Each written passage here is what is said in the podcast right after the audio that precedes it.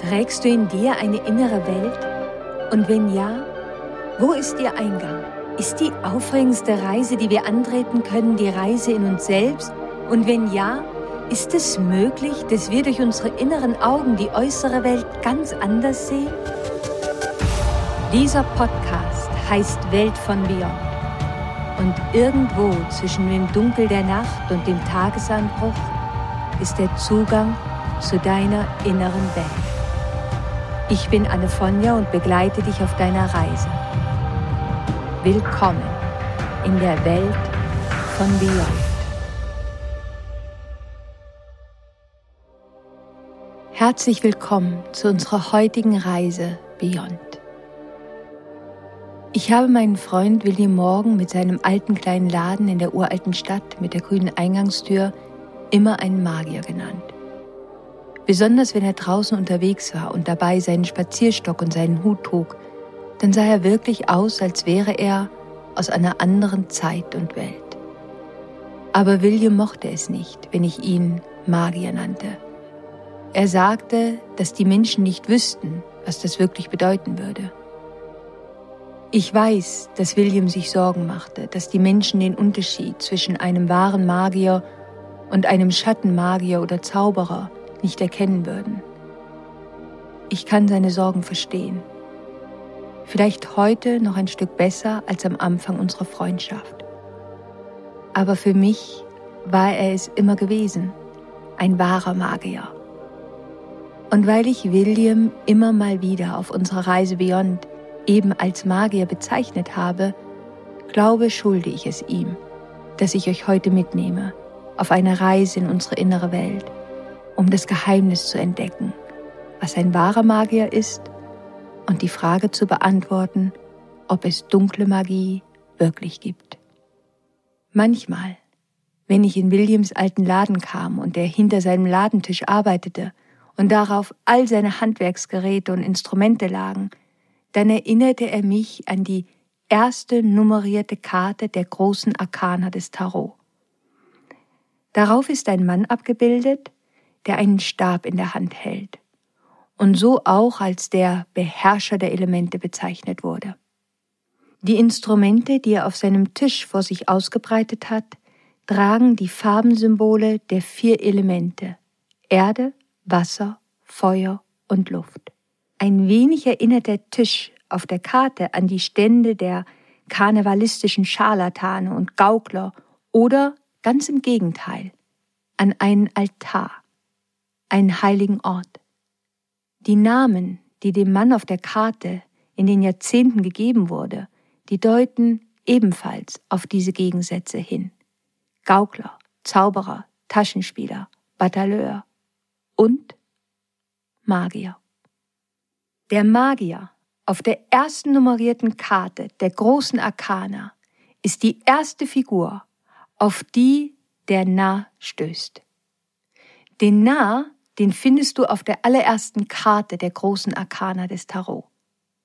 Diese Karte hat die Besonderheit, nicht nummeriert zu sein. Und auch das hat eine Bedeutung, aber darüber sprechen wir vielleicht ein anderes Mal.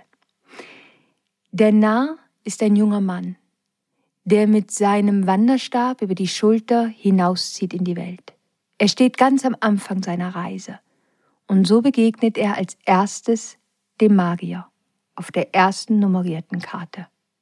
Dem Mann, von dem einige sagen, dass er der Magier Hermes ist, der Gott der Reisenden.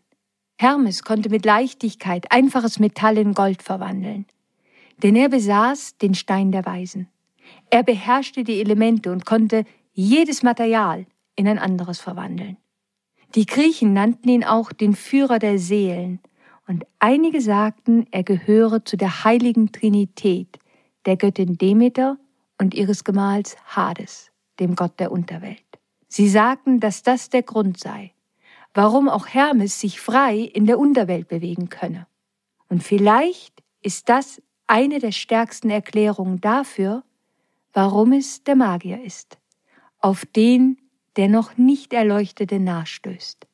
Denn er ist der Führer zu den geheimen Bereichen der inneren Welt, und auf der heiligen Reise durch die Unterwelt führt er die Menschen. Auf Williams Schreibtisch lagen nicht die vier traditionellen Elemente wie auf dem Tisch des Batailleurs oder des Magiers auf der ersten nummerierten Karte der großen Arkana, aber in dem Regal rechts neben seinem Ladentisch standen die Statuen der vier mystischen Kreaturen, der Trojade, der Meerjungfrau, dem Drachen und dem Pegasus. Jede der Statuen stand für eines der vier Elemente Erde, Wasser, Feuer und Luft. Das hatte mir William am Anfang unserer Freundschaft erzählt. Er sagte immer, dass sie die Wächter unserer inneren Welt wären. William hatte einen Füller, der von denselben mystischen Kreaturen verziert war, die sich um ihn herum wandten, und ganz oben auf der Verschlusskappe des Füllers war die Kralle eines Phönix angebracht, der eine weiße, runde Kugel hielt. Manchmal dann hielt William diesen Stift vor mich und sagte, Weißt du, deine Persönlichkeit, das ist der Stift, mit dem deine Seele sich zum Ausdruck bringen kann, ihre Geschichte schreiben kann. Es ist deine Aufgabe, durch die Initiationsprozesse der vier Elemente Erde, Wasser, Feuer und Luft zu gehen und dafür zu sorgen, dass der Drache, die Meerjungfrau, die Triade und der Pegasus, die Herrscher der vier Elemente, friedlich in deiner inneren Welt leben. Denn nur so kannst du den Stift mit sicherer Hand führen und deine Seele in der schönsten Form zum Ausdruck bringen, die es nur gibt. Das ist deine Aufgabe. Wenn ich heute daran zurückdenke, wie ich William morgen begegnete, dann denke ich, dass ich damals wie der Narr am Anfang meiner Reise meine innere Welt und des Wachstums stand. Die Opfer, Tod, Abstieg in die Unterwelt und so viele Abenteuer beinhaltete. Wie der Narr hatte ich meinen kleinen Beutel gepackt und war aufgebrochen, um in der uralten Stadt zu wohnen und mich auf die große Suche zu begeben. So begegnete ich eines Tages William Morgan. Und er war für mich der Magier, der mir, dem Narr, die elementarsten Mysterien zeigte, die mir verborgen waren. Auf der Karte der großen Arkana trägt der Magier einen Hut in Form des Unendlichkeitszeichens. Nur wenige Menschen wissen, dass dieser Hut ein geheimnisvolles Symbol ist. Er erzählt, dass der Magier Zutritt zu beiden Welten hat, zu der inneren und der äußeren Welt. Dass er ihrer beider Gesetze kennt. Dass er ein Meister ist im Umgang mit ihren Energien. Der Magier ist ein Gefährte, dessen Ursprünge und dessen wahre Bedeutung nicht viele Menschen kennen. Aber in Wahrheit hat es Magier immer schon gegeben. Sie waren immer da. Es gibt einen Abenteuerfilm mit dem Titel Der Stoff, aus dem die Helden sind. Ganz ehrlich, ich weiß nicht mehr viel über die Handlung des Films, aber eine Szene, die ist mir in Erinnerung geblieben. Ein Astronaut begegnet auf seiner Reise durch Australien einem Ureinwohner und erzählt ihm von seinen Freunden, die in das Weltall reisen. Zu seiner Überraschung weiß der Ureinwohner ganz genau, wovon er spricht. Und so fragt ihn der Astronaut, ob er das auch tun würde, in den Weltraum reisen. Und er erhält die Antwort, nein, ich nicht. Aber siehst du ihn dort? Und er zeigte auf einen alten Mann, der oben auf einem kleinen Felsvorsprung saß. Er tut es. Er kennt den Mond und die Sterne. Es gibt so viel, was an dieser Szene faszinierend ist. Aber vor allem zeigt sie eines ganz klar, die Verbindung zwischen altem Wissen und moderner Technologie. Wir denken, dass wir so anders sind als unsere Vorfahren, mit unserem großen Wissen und unseren faszinierenden Technologien.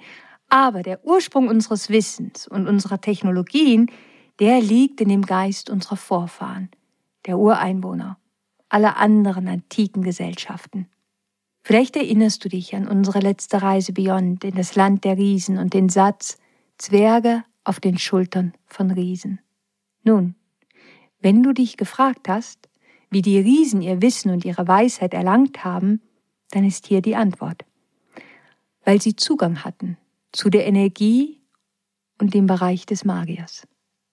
Der Magier hilft uns einzutreten in eine andere Welt, in eine Welt voller Ideen, Inspiration, unendlicher Weiten. Wir werden zu Schülern des alten und geheimen Wissens und dadurch werden wir Teil eines kontinuierlichen Prozesses der Kreation. In Joseph Campbells Die Reise des Helden ist es der Mentor, der dem Helden hilft, aus der normalen Welt in eine besondere Welt zu reisen, in eine Welt, in der die Transformation stattfindet. Und dieser Mentor erscheint fast immer in Form eines Magiers. Ein Teil des alten Wissens, was wir verloren haben, ist das Wissen um den heiligen Raum. Der heilige Raum, der getrennt ist von dem gewöhnlichen und normalen Raum. Der heilige Raum, der muss nicht verbunden sein mit unseren heutigen Religionen. Es ist ein Raum, den können wir betreten durch die Risse im Schleier unserer gewöhnlichen und normalen Welt. Für mich war der Laden von William Morgan in der schmalen Gasse mit der grünen Eingangstür ein solcher Riss im Schleier. Eine Schwelle zwischen dem Gewöhnlichen und dem Heiligen zwischen der äußeren und unserer inneren Welt. Wenn ich einmal die Schwelle übertreten hatte, war es, als ob ich dort eintauchte in die Welt hinter meinen Augen, um eine Quelle zu finden für mein inneres Wachstum, meine Heilung. Für mich war Williams Laden ein Ort zwischen den Welten, ein Ort, der zur selben Zeit in beiden Welten existierte. William war ein Wissender, er war ein weiser Magier. Aber es gibt noch eine andere Art von Magier. Diese andere Art von Magier, das sind die Meister im Bereich der Technologien und der Wissenschaften. Ihre Aufgabe liegt in der Transformation innerhalb der materiellen Welt und dafür holen sie sich ihre Inspiration auch in der unsichtbaren Welt. Ihre Aufgabe ist es, mit den irdischen Elementen umzugehen. Die Aufgabe des Wissenden, des weisen Magiers hingegen ist es, Menschen dabei zu helfen, ihre persönliche innere Welt zu transformieren und mit den inneren Elementen umzugehen und so ihre Seele in der äußeren Welt machtvoll zum Ausdruck zu bringen. Als die Mythen, Legenden und Märchen geboren wurden, in denen die vielen Charaktere und mystischen Kreaturen erschienen, da glaubten die Menschen, dass diese in der äußeren Welt leben würden. Sie sahen in ihnen die Kräfte der Natur und die Elemente unserer Natur, mit denen die Menschen einst lernen mussten umzugehen. Die Menschen dachten nicht daran, dass in ihnen die Energie der Meerjungfrau oder eines Pegasus, eines Königs, einer Göttin, einer Heilerin oder eines Nah leben könnte. Die Mythen entstanden, indem die Menschen versuchten zu verstehen, wie die äußeren Energien und Kräfte funktionierten, die um sie herum waren und wie die Verbindung zwischen ihnen und diesen äußeren Kräften funktionierte. Heute ist es anders, denn unsere Welt hat sich enorm verändert und damit haben wir uns verändert. Wir leben in einer Zeit, in welcher die innere Welt so viel wichtiger geworden ist als die äußere Welt. Unsere Aufmerksamkeit, die ist in unsere innere Welt gewandert und heute versuchen wir zu verstehen, wie die Energien in unserer inneren Welt funktionieren und dieselben Legenden, Märchen und Mythen helfen uns auf dem Weg. Es ist nicht so, dass wirklich Drachen, Meerjungfrauen, Zwerge, Sylphen, Königinnen, Diener in unserer inneren Welt leben, aber sie dienen unserer Vorstellungskraft, eine Beziehung einzugehen, eben mit ihren archetypischen Mustern, die zu uns über die Energien sprechen, die sie in unserer inneren Welt repräsentieren, und sie lehren uns, sie zu meistern. Heute leben wir in dem Zeitalter des Magiers. Viele werden mir zustimmen, in dem Sinne, als dass wir in einem technologischen, energetischen Zeitalter leben. Und dieses begann mit der nuklearen Ära im Zweiten Weltkrieg. Im Außen begann sich alles um den Umgang mit Energien zu drehen. Mit einer immensen Geschwindigkeit haben wir uns in den letzten Jahren über das Internet vernetzt. Dadurch hat sich unser aller Leben maßgeblich verändert. Ganz neue Möglichkeiten haben sich aufgetan. Nur wenige Menschen haben vielleicht gesehen, dass die technologischen Magier immer aktiver wurden und immer mehr den unsichtbaren Raum erforschten und parallel dazu auch die wissenden und weisen Magier erwachten, die uns helfen sollten, den unsichtbaren Bereich unserer inneren Welt kennenzulernen, zu erforschen, zu meistern. Mit dem Beginn des nuklearen Zeitalters kam übrigens auch der Start des Vorgängers unseres heutigen Internets, das ARPANET. Und kurz darauf erinnerten sich die Menschen wieder an die Psychotherapie. Sie begannen auf einmal ihre innere Welt zu erforschen, ihre inneren Wunden zu suchen, sie zu benennen, zu sehen, zu heilen. Kurz darauf wurde im Jahr 1977 ein neuer Asteroid in unserem Sonnensystem entdeckt, einer, der sich zwischen Saturn und Iranus befand, natürlich auch heute noch befindet.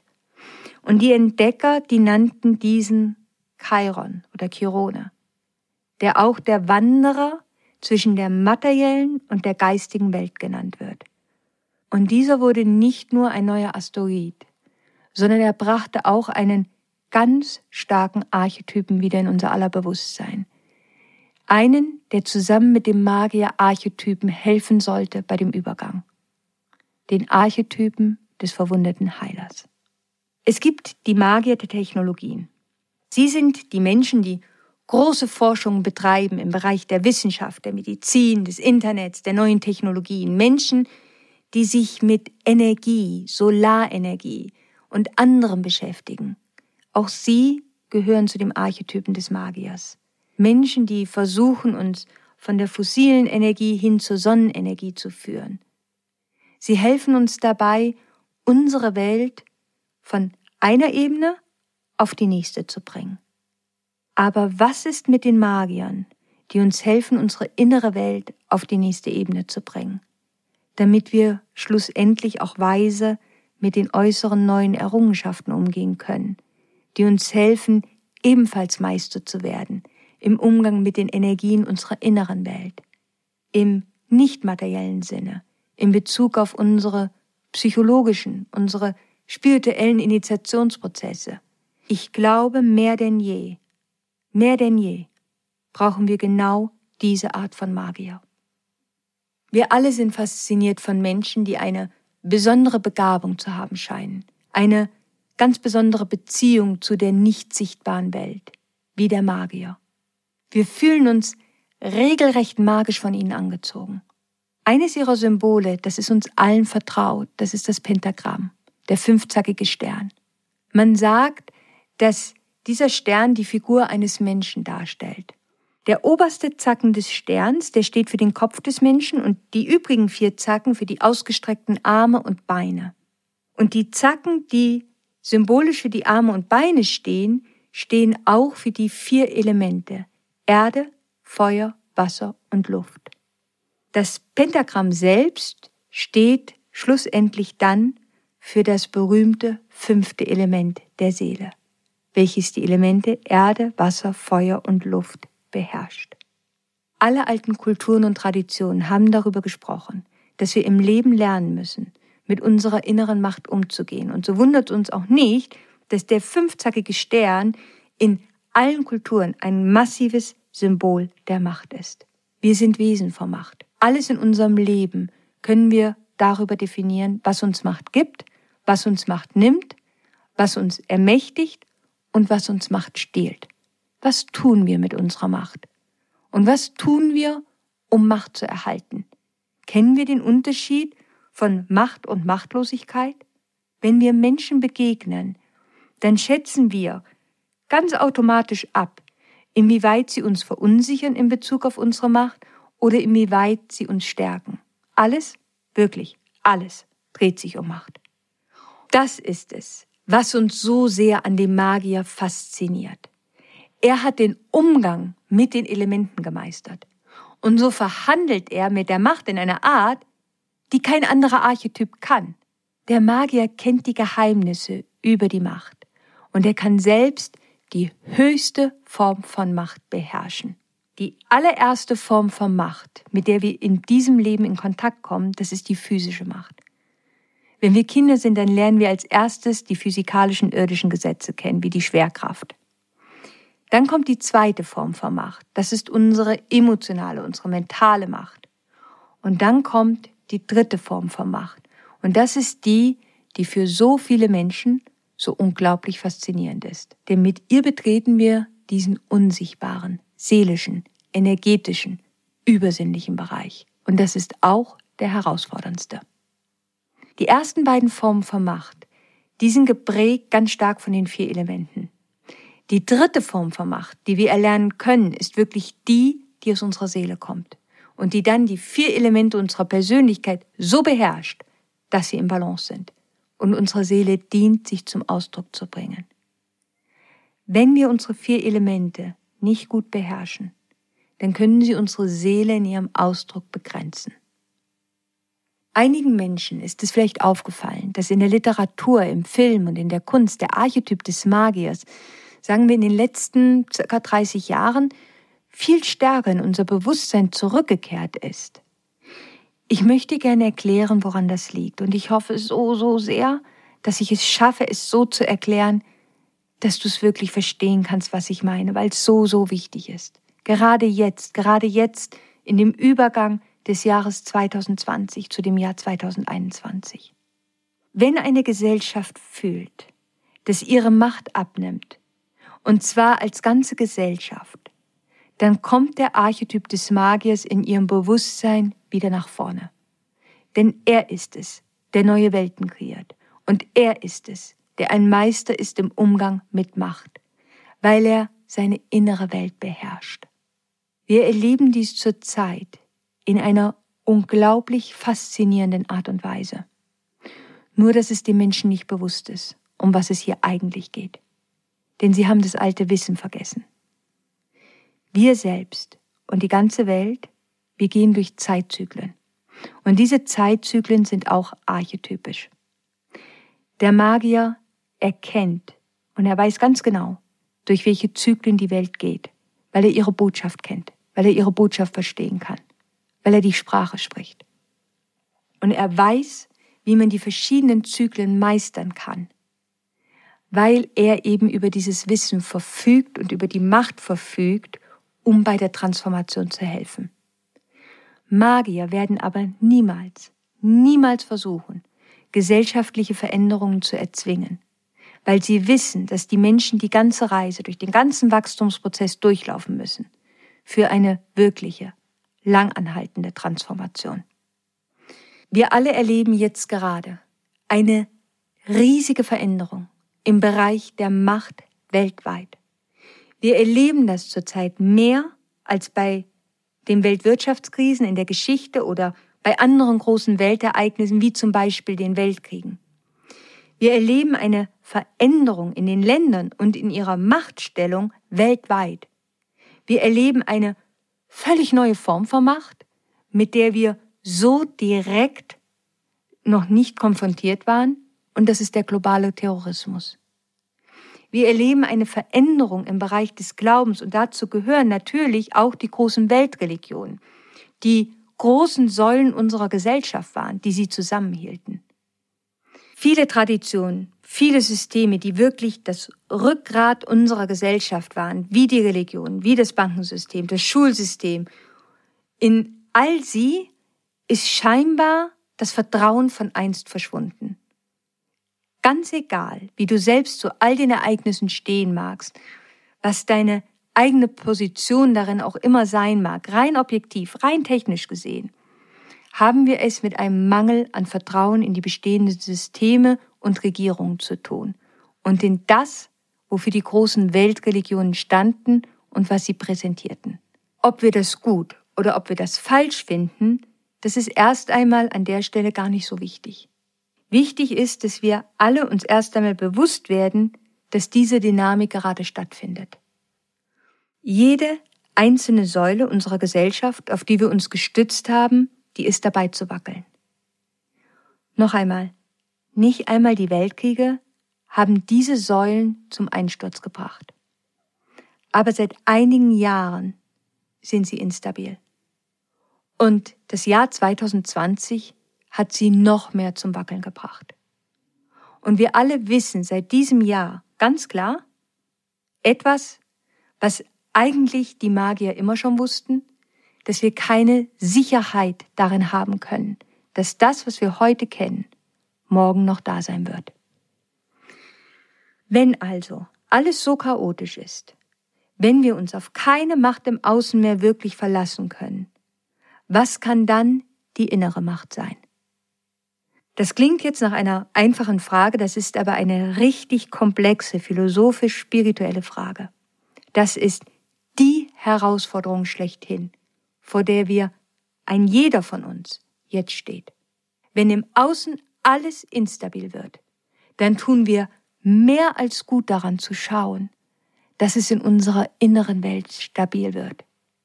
Aber zwischen der inneren Stabilität und dem äußeren Wahnsinn liegt eine lange Reise. Und auf dieser Reise müssen wir einen Sumpf durchqueren. Und es wäre gut, wir würden darauf achten, dass wir nicht in dem Sumpf versinken. Wir laufen dann Gefahr, in dem Sumpf zu versinken, wenn wir uns für eine niedrigere Art von Magie entscheiden. Anstatt in die innere Welt zu reisen und daran zu arbeiten, die verschiedenen Ebenen von Macht in uns zu beherrschen, um Meister zu werden im Umgang mit den vier Elementen unserer Persönlichkeit, verlieren wir uns dann in unserer Attraktion gegenüber Machtfantasien und ihren verheerenden Illusionen. Dann flüchten wir in Machtkämpfe, vielleicht innerhalb von Videospielen oder verlieren unsere Energie in Machtkämpfen mit streitenden Trollen in den sozialen Netzwerken. Wir folgen denjenigen, die es schaffen, uns in unserem verzweifelten Versuch, die eigene Machtlosigkeit irgendwie zu überdecken, auf ihre Seite zu ziehen. Weil wir uns in der äußeren Welt so machtlos fühlen, werden wir so verletzlich und wir werden so viel leichter manipulierbar. Wir leben schon lange in dem Bereich des Unsichtbaren. Viel länger und viel mehr, als es Menschen wahrhaben wollen. Alles findet im Internet statt. An diesem Ort, wo keiner genau weiß, wo er ist. Wir sehen unser Geld kaum mehr. Wir sehen nicht, wie die Daten einer E-Mail über die Satelliten weitergegeben werden. Wir sehen das alles nicht mehr. Wir leben längst im Reich des Magiers. Denn denkt daran, sein Reich ist der unsichtbare energetische Bereich. Die technologischen Magier haben so viel Neues in den letzten Jahren kreiert. Die Frage ist, wie viel Raum geben wir unserem inneren Magier, dem Wissenden, dem weisen Magier, uns zu helfen, in diesem neuen Leben, in dieser neuen Ära uns zurechtzufinden und eine neue Welt zu kreieren. Wo finden wir die wissenden und weisen Magier, die uns bei der inneren Transformation jetzt helfen? Jetzt, wo wir in einem energetischen Zeitalter leben. Denn eines steht fest, ganz fest. Wir haben den Rubikon längst überschritten. Wir reden im Außen darüber, wie wir mit den Energien der Erde umgehen können, mit ihren Ressourcen. Und wir müssen auch darüber reden, wie wir mit unseren inneren Energien und Ressourcen umgehen, mit den vier Elementen unserer Persönlichkeit und dem fünften Element unserer Seele. Denn die Art, wie wir damit umgehen, bestimmt, wie viel Energie wir verlieren und wie gut wir es schaffen können, in unserer inneren Macht zu bleiben, während sich das Machtgefüge im Außen dabei ist, zu transformieren. Bitte, es geht mir wirklich nicht darum zu sagen, ob die neuen Errungenschaften gut oder schlecht sind. Sie sind analytisch gesehen Teil unserer Evolution. Wir reden seit Jahrzehnten darüber, unsere Intuition zu trainieren. Wir sind aber jetzt längst in dem energetischen Zeitalter angekommen. Wir müssen langsam an den Punkt kommen zu verstehen, dass wir multisensorisch sind, dass wir bereits in einer Ära leben, in dem das Unsichtbare dominiert. Und das erleben wir jeden Tag, dass wir mit allem und jedem verbunden sind. Das Internet, die sozialen Netzwerke sind dafür ein perfekter Spiegel im Außen. Wir erleben jetzt im Außen, wie wir mit allem vernetzt sind und wie komplex alles zusammenarbeitet. Viel mehr, als wir es uns je hätten vorstellen können. Wie eine kleine Änderung in einem Bereich eine massive globale Auswirkung haben kann auf alles. Dieses Jahr konnte das Leben es uns nicht deutlicher zeigen. Und so ist das Internet, die große Vernetzung, ein Abbild unserer inneren Welt, ihrer Vernetzung, ihrer immensen Komplexität. Wenn es vor einigen Jahrzehnten noch neu war, so ist es jetzt eine neue Normalität geworden. Wir leben in dem übersinnlichen, energetischen, unsichtbaren Bereich, in dem Bereich, in welchem wir nicht mehr allein mit unserem linearen Denken und unseren physischen fünf Sinnen operieren können. Das ist der Bereich des Internets und der Quantenphysik. Das ist unsere neue Normalität. Wir studieren nun die schwarze Materie, die Welt der unsichtbaren Materie, das ist unser neues Zuhause geworden. Nun müssen wir aber auch die Gesetze lernen, die den nicht sichtbaren Bereich bestimmen. Und da treten wir ein in den Bereich der mystischen Gesetze. Das ist der Bereich, den die Magier aber immer schon kannten. Und die Technologien, die verkörpern ihn nun symbolisch im Außen. Unser energetisches Feld, das ist einfach sehr verletzbar, weil es ist offen, weil es atmet, weil es lebendig ist.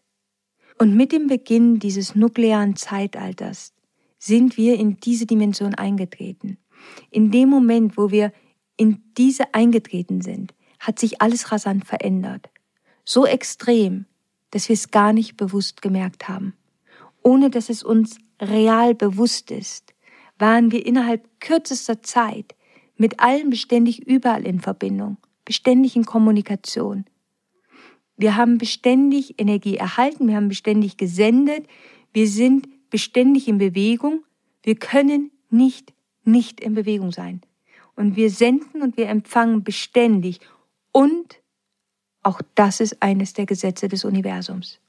Aber jetzt, über das Internet, haben wir eine direkte, eine bildliche Vorstellung davon, was das wirklich bedeutet. Und wenn sich nun jemand in der äußeren physischen Welt machtlos fühlt und zugleich verletzlich in der unsichtbaren Welt, und dieser Mensch tritt dann in Kontakt mit einer Fantasiewelt voller Illusionen, die für ihn jetzt günstiger oder vorteilhafter erscheint, leicht erreichbar über das Internet, dann wird er dort hineingesaugt, wie in ein dunkles Loch, und versinkt im Sumpf. Diese Fantasiewelt mit ihren Illusionen, die wird dann viel realer für ihn.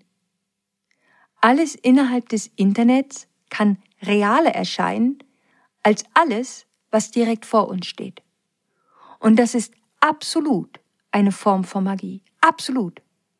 Nur eben eine schwarze Form von Magie. Die Fantasiewelt, die Illusion.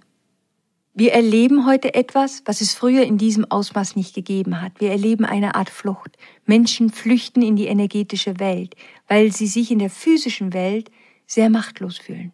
Nur verlieren sie sich dort in der äußeren energetischen unsichtbaren Welt des Internets, weil sie ihre eigene innere Welt nicht kennen und weil die nicht stabil ist. Und so geraten sie, ohne es zu wissen, in die angebotenen Illusionen und Fantasien der sozialen Netzwerke. Denn sie treten dort in einer extrem verletzlichen Position hinein. Das ist per se nicht die Schuld des Internets. Das ist nicht das, was ich damit meine sondern das Resultat von ungeübten Zauberlehrlingen, die mit der technischen Magie nicht gelernt haben umzugehen, weil sie völlig machtlos dort hineinmarschieren. Ohne innere Macht. Ohne ein gesundes Gefühl über ihre eigene innere Macht. Wenn du dir nur eine Sache mitnehmen kannst von unserer Reise Beyond heute, dann bitte lass es die sein. Die Attraktion der Menschen gegenüber Magie und Magiern steigt immer proportional zu dem Verschwinden von sozialer, politischer und finanzieller äußerer Macht. Wenn die äußere Welt, wenn das Kollektiv, die Gesellschaft durch eine Zeit des Chaos geht, in dem alte Systeme zerbrechen, was ein ganz normaler, natürlicher Zyklus ist, der immer mal wieder auftritt, dann wissen die Menschen tief in sich, dass sie ebenfalls, ein jeder für sich, durch eine persönliche chaotische Zeit gehen muss, in dem die alte Ordnung ihrer eigenen inneren Welt und die dazugehörigen alten Muster zerfallen müssen.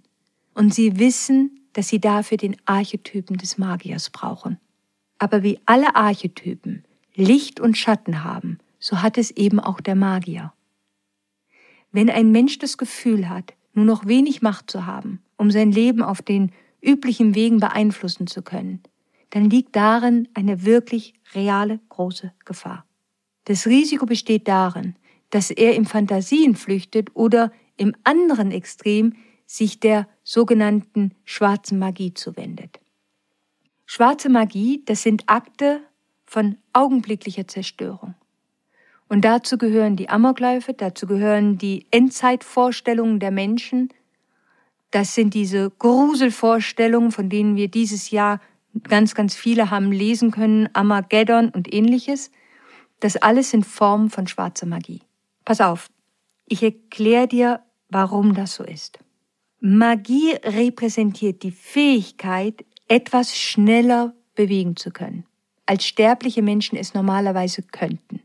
Wir alle kennen dieses innere Bild. Der Magier nimmt die Gesetze von Zeit und Raum und über einen Spruch bewegt er die Dinge schneller.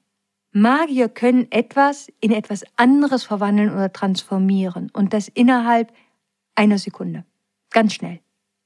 Die Schattenseite, die schwarze Magie, die kommt zum Vorschein, wenn wir obsessiv werden. Wenn wir beginnen zu denken, dass das Ende der Zeit gekommen ist, Armageddon, das dunkle Ereignis, was unglaublich schnell eintrifft. So schnell, dass es dafür ja Magie braucht oder eine besondere, gigantische Macht, um das eintreten zu lassen.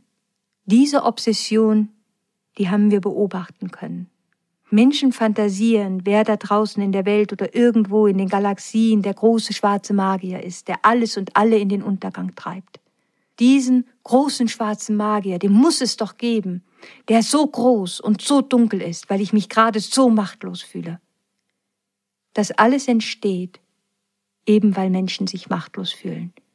In beiden Welten, in ihrer inneren und in ihrer äußeren Welt.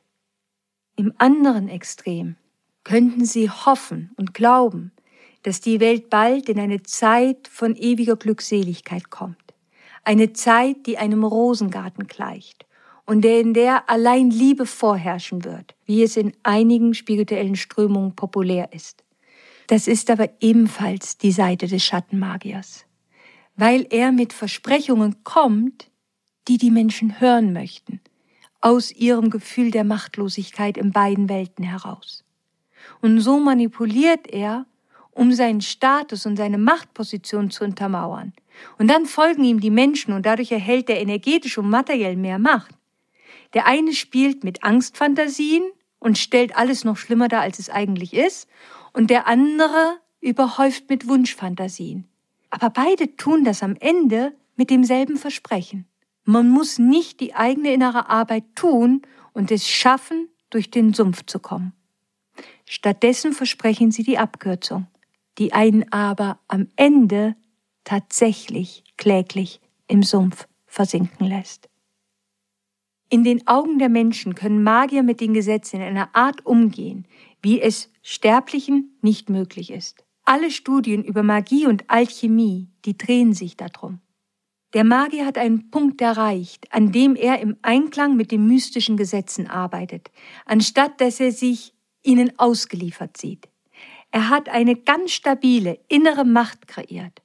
Und was sich dahinter verbirgt, ist der korrekte Umgang mit den vier Elementen unseres irdischen Anteils Erde, Wasser, Feuer, Luft, damit diese unserem fünften Element unserer Seele dienen können. Der wahre Magier, der hat den Rang erreicht, auf dem die vier Elemente ihm dienen und er nicht von ihnen bestimmt wird. Er ist durch alle Initiationsprozesse der einzelnen vier Elemente gegangen und hat sich damit auch eine ganz bestimmte Position verdient. Nun gibt es einen Unterschied, ob ich Gesetze breche oder mit ihnen weiß zu arbeiten. Und genau darin liegt auch der Unterschied zwischen dem Schattenmagier und dem wahren Magier. Der Schattenmagier, der versucht wirklich die irdischen Gesetze und himmlischen Gesetze zu brechen oder fortzutäuschen, dazu in der Lage zu sein. Während ein wahrer Magier in der Lage ist, wahrhaftig Wunder zu initiieren, weil er im Einklang mit diesen Gesetzen gelernt hat zu arbeiten, weil er weiß, wie man mit den irdischen und himmlischen Gesetzen Mitschöpfer ist und er auch weiß, dass es eben keine Abkürzungen in diesem Prozess gibt. Unser aller Leben findet auf dem Rücken der großen Geschichten statt, hatte William Morgan immer gesagt. Vielleicht kommt mir deswegen manchmal meine Begegnung mit ihm so märchenhaft vor. Weil das, was wir gemeinsam erlebten, eine uralte Geschichte ist. So uralt wie die Menschheit selbst. Die Geschichte eines Mädchens, das ihre große Suche antrat und einem Magier begegnete. Und hier endet der erste Teil unserer Reise Beyond zu dem Magier. Am kommenden Dienstag werden wir in dem zweiten Teil unserer Reise zu den Magiern gemeinsam entdecken, welche Form von schwarzer Magie es wirklich gibt und woran wir sie erkennen können. Wir entdecken gemeinsam, wie oft sie uns in unserer eigenen inneren Arbeit begegnet, ohne dass wir sie erkennen. Dass sie viel einfacher ist, als die meisten Menschen sich vorstellen, viel offensichtlicher. Und dass sie vielleicht deswegen so viele Menschen in ihren Band zieht, weil sie eben nicht unheimlich daherkommt, sondern einfach und vor allem so, so vielversprechend. Auf meiner Instagram-Seite Anne Fonja findest du auch eine Post zu unserer heutigen Episode und ich würde mich sehr, sehr freuen, wenn du mir dort deine Gedanken dazu schreiben magst und wenn wir uns dort austauschen können.